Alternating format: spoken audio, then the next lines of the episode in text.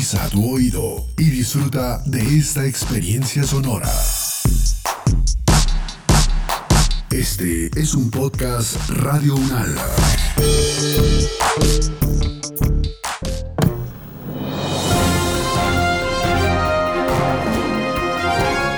Atención, extra, extra, últimas noticias. Apuesto youtuber colombiano hace un aporte invaluable a nuestro conocimiento del universo. ¿Chongarismo?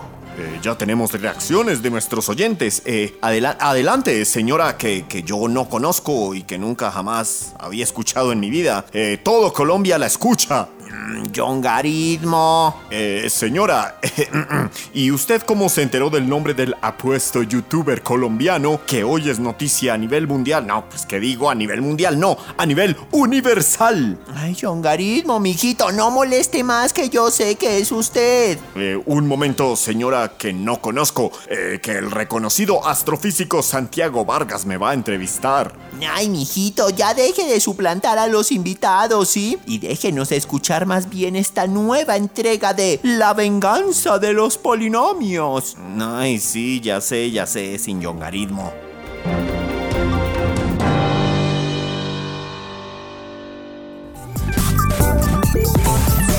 La venganza de los polinomios.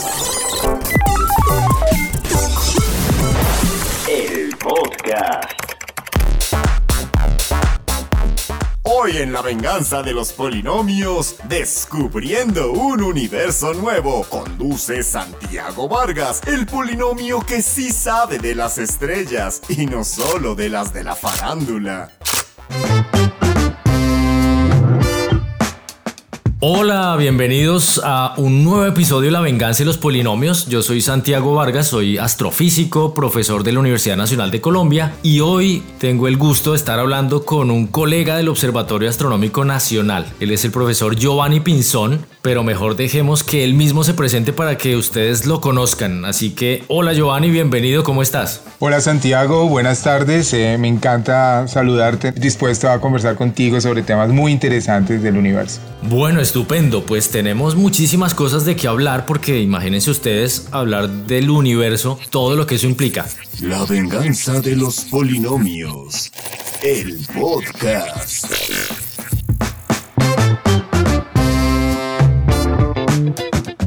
Hay una pregunta interesante que tiene que ver con el hecho de que en los últimos años hemos escuchado hablar del universo por todo lado, hasta en la sopa. Vemos noticias de descubrimientos, de agujeros negros, misiones de exploración a Marte, a otros sitios del sistema solar. Y todo esto es porque ha aumentado de alguna manera la observación astronómica o, o por qué está pasando este aumento de noticias en torno al universo. Pues yo creo que somos afortunados, Santiago, de estar atravesando en esta etapa, digamos, de desarrollo tecnológico tan, tan creciente. Y creo que hace 40 o 50 años los astrónomos no imaginaban pues lo que se venía con la enorme cantidad y el volumen de información que a diario se recolectan en misiones de observación astronómica, tanto espaciales como en tierra. Entonces la cantidad de datos crece, por lo tanto las historias en torno al universo y los escenarios posibles de cómo creemos que funciona todo esto en el cosmos van en creciendo, van creciendo, van creciendo. Por eso creo que últimamente aumentan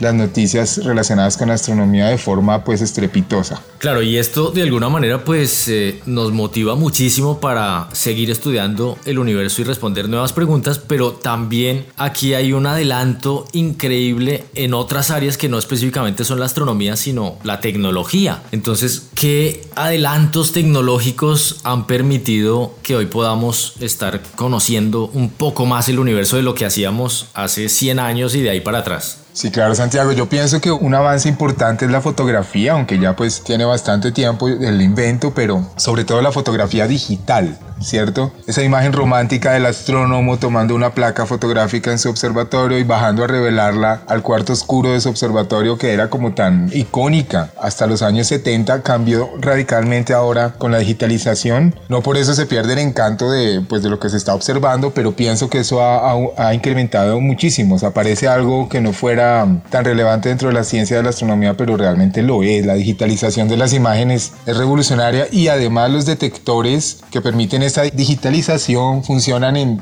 diferentes regiones del espectro electromagnético, lo que permite tener pues un cubrimiento de cualquier evento astronómico desde, qué sé yo, desde los rayos X hasta las ondas de radio pasando por el óptico y eso pues obviamente fortalece la comprensión y nuestra construcción de nuevo conocimiento sobre nuestro papel en el universo y, muchas más cosas como su destino y su origen. Claro, y, yo creo que también es importante resaltar que no solamente nos alimentamos de esas observaciones, sino también pues hay desarrollos teóricos, simulaciones y yo creo que todo esto es importante porque para poder profundizar en el conocimiento del universo pues necesitamos utilizar todas las herramientas posibles, ¿verdad, profe Giovanni? De acuerdo, y, más aún en esta época en la que atravesamos también de todo el auge que tiene el aprendizaje de máquina y la robotización, digamos, de los equipos, pues también eh, revoluciona y yo pensaría que los próximos 50 años nos van a, o vamos a, nos, aguardan con un montón de cambios en nuestra concepción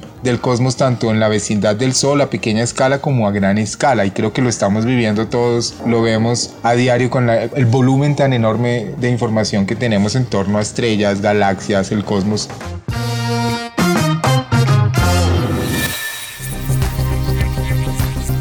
Eh, John Garismo, cuéntame, además de ser guapo e inteligente, ¿cómo te convertiste en astrónomo?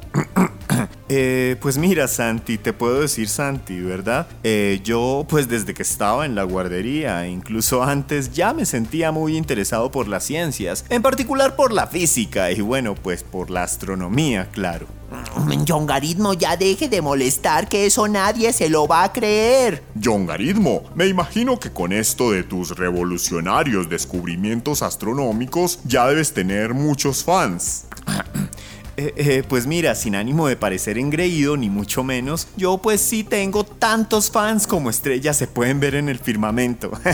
Tú sí me entiendes, ¿no, Santi? O sea, es decir, de astrónomo a astrónomo, ¿no? Ay, este muchacho no tiene remedio. Mi Santi, mijito, siga usted hablando de sus cosas de telescopios mientras yo distraigo a este muchacho con unas oncecitas, mm, para que así ya no los moleste más.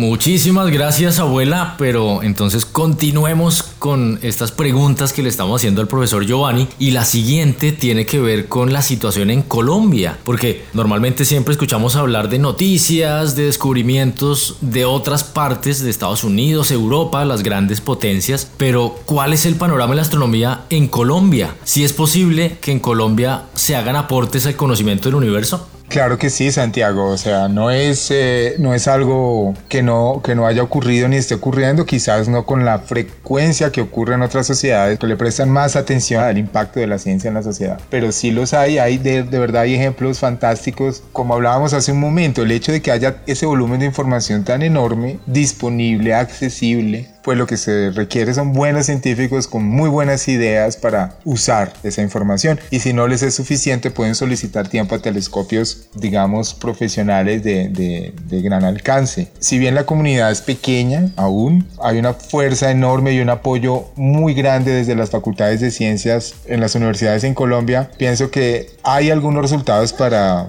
mencionar ahora, como por ejemplo los trabajos que están haciendo en la Universidad de Antioquia con los asteroides. Hay algo muy célebre, no sé si, si, si cabe en, el, en este momento, pero estos uh, videos que recogieron fotos de todo la, la, el acercamiento y el impacto del asteroide este que cayó en Rusia, recogieron en internet toda la información que pudieron de videos y fotos y reconstruyeron la órbita y estimaron dónde cayó el asteroide y le dieron muy cerquita donde fue. O sea, ese tipo de ciencia se viene haciendo y viene fortaleciéndose mucho en los grupos de investigación. Obviamente, todo a escala pues de nuestra inversión de ciencia en ciencia y tecnología que no es la que quisiéramos, pero sí se hacen cosas en Colombia. Ese fue solo un ejemplo de, de, algunas cosas que se vienen haciendo, Santiago. Bueno, y no sé si ustedes sabían que dentro de la Universidad Nacional está el observatorio más antiguo de todo el continente americano, específicamente hecho para hacer astronomía, y es justamente el Observatorio Astronómico Nacional de Colombia, donde trabaja el profesor Giovanni Pinzón, donde yo también trabajo. Y ahora la pregunta es, ¿cuáles investigaciones podríamos destacar o líneas de investigación que se trabajan en el observatorio para tratar de entender algo más sobre el universo. Sí, Santiago, en el Observatorio Astronómico de la Universidad Nacional existe un grupo de 10 investigadores que, digamos, somos los responsables de los programas de posgrado, de maestría y doctorado en astronomía únicos en Colombia. Y eh, básicamente son cuatro áreas en las que se centra la investigación. Una muy tradicional, que es el universo a gran escala, la cosmología. Básicamente allí hay una gran cantidad de investigadores. Es un trabajo que tiene una gran componente teórica, matemática, muy sólida, muy fuerte, un grupo realmente con bastante tradición. Y existen otras tres áreas, una en, eh, en la física solar, que también es un grupo magnífico en el que tú trabajas con el profesor Benjamín y bastantes estudiantes.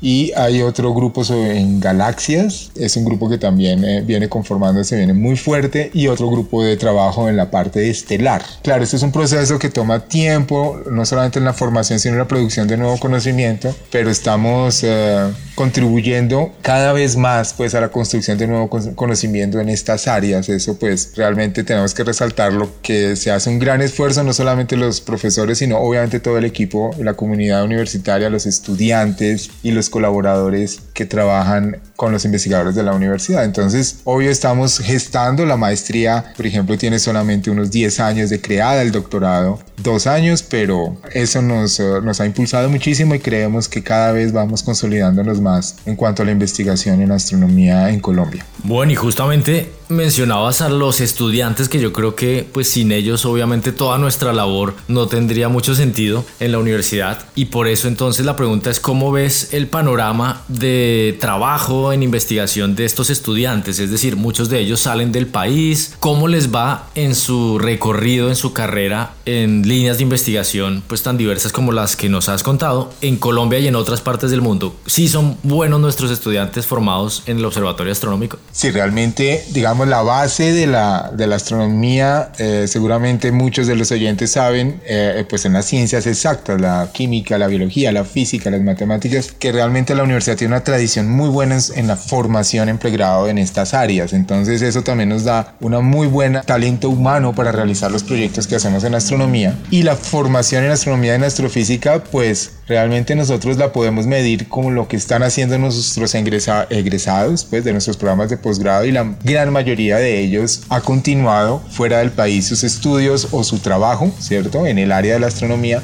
Ya, digamos, emplear astrónomos en Colombia es un tema de, pues, que realmente no se ha discutido a profundidad. Sabemos que hay un pregrado en la Universidad de Antioquia que está eh, graduando astrónomos. Queremos que la sociedad realmente, o convencer a la sociedad que realmente los científicos y en particular los astrónomos no solamente vemos por el telescopio, sino que, como mencionábamos hace un momento, todo el background de software, manejo de volúmenes enormes de datos, de información, clasificarla, organizarla, interpretarla, todo eso hace parte de la experticia de un astrónomo y esperamos que podamos empezar a tener cabida en las decisiones técnicas que toman algunas eh, compañías privadas o incluso estatales, porque ahí puede estar, digamos, una oportunidad de empleo para estos jóvenes eh, científicos que podrían tener una oportunidad en nuestro país colaborando con la toma de decisiones desde un nivel técnico, digo, digamos, en, el, eh, en la planeación del presupuesto, ejecución y manejo, todo lo que tenga que ver con manejo de grandes volúmenes de información. Pero creo que eso no solamente va a suceder porque venga un pedido de la sociedad, sino que nosotros tenemos que ir abriendo campito y mostrando que podemos hacerlo. O sea, hay una tarea ahí también pendiente de los que ya estamos trabajando como astrónomos, abriendo un poco el campo para los que vienen. Lo veo, lo veo de esa forma. Sí, así es. Yo creo que sin duda el futuro de nuestro país pues tendrá que ir ligado al desarrollo también de la astronomía, la astrofísica y las ciencias del espacio y por eso pues es un camino en el cual todos tenemos que unirnos y hacer formación de estudiantes, investigación, mucha actividad también de extensión que el profesor Giovanni pues hace continuamente. Así que profesor Giovanni Pinzón, muchísimas gracias por aceptar esta invitación y bueno, a seguir trabajando fuertemente por el desarrollo en estas áreas de nuestro país. Claro que sí, Santiago. Muchísimas gracias por la invitación y de verdad mis más sinceras felicitaciones por este trabajo que ustedes hacen, tan dedicados y tan de buen nivel, porque realmente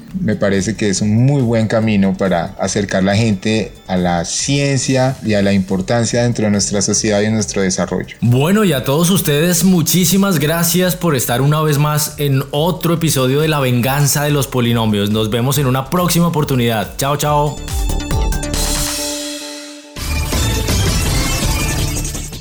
Extra, extra. Últimas noticias. Abuela de youtuber colombiano casi desconocido descubre un nuevo exoplaneta. Ay, abuela, no hable cosas que no son. ¿Cómo así que casi desconocido? Pues casi, porque la única que lo conoce soy yo. Ay, ¿sabe qué, abuela? Mejor despido este episodio de La venganza de los polinomios. Chao. Chao, papito. Se delicó. La venganza de los polinomios es una coproducción de Televisión Unal y Radio Unal, con la producción sonora de Edgar Huasca y Alejandra Vanegas, libretos de Boris de Grave y John Rodríguez, realización de Daniel Mora, producción de Daniela López y Sebastián Martínez, y con la participación especial de John Garitmo. Y de su abuelita, no lo olvide, mijito. Ay, bueno, sí, y de mi abuelita.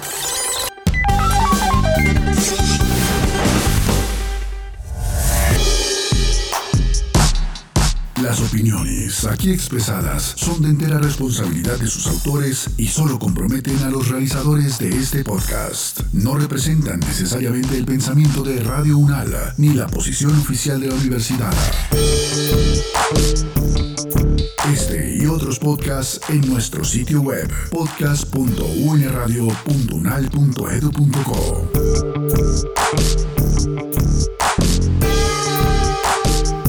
Universidad Nacional de Colombia, proyecto cultural, científico y colectivo de nación.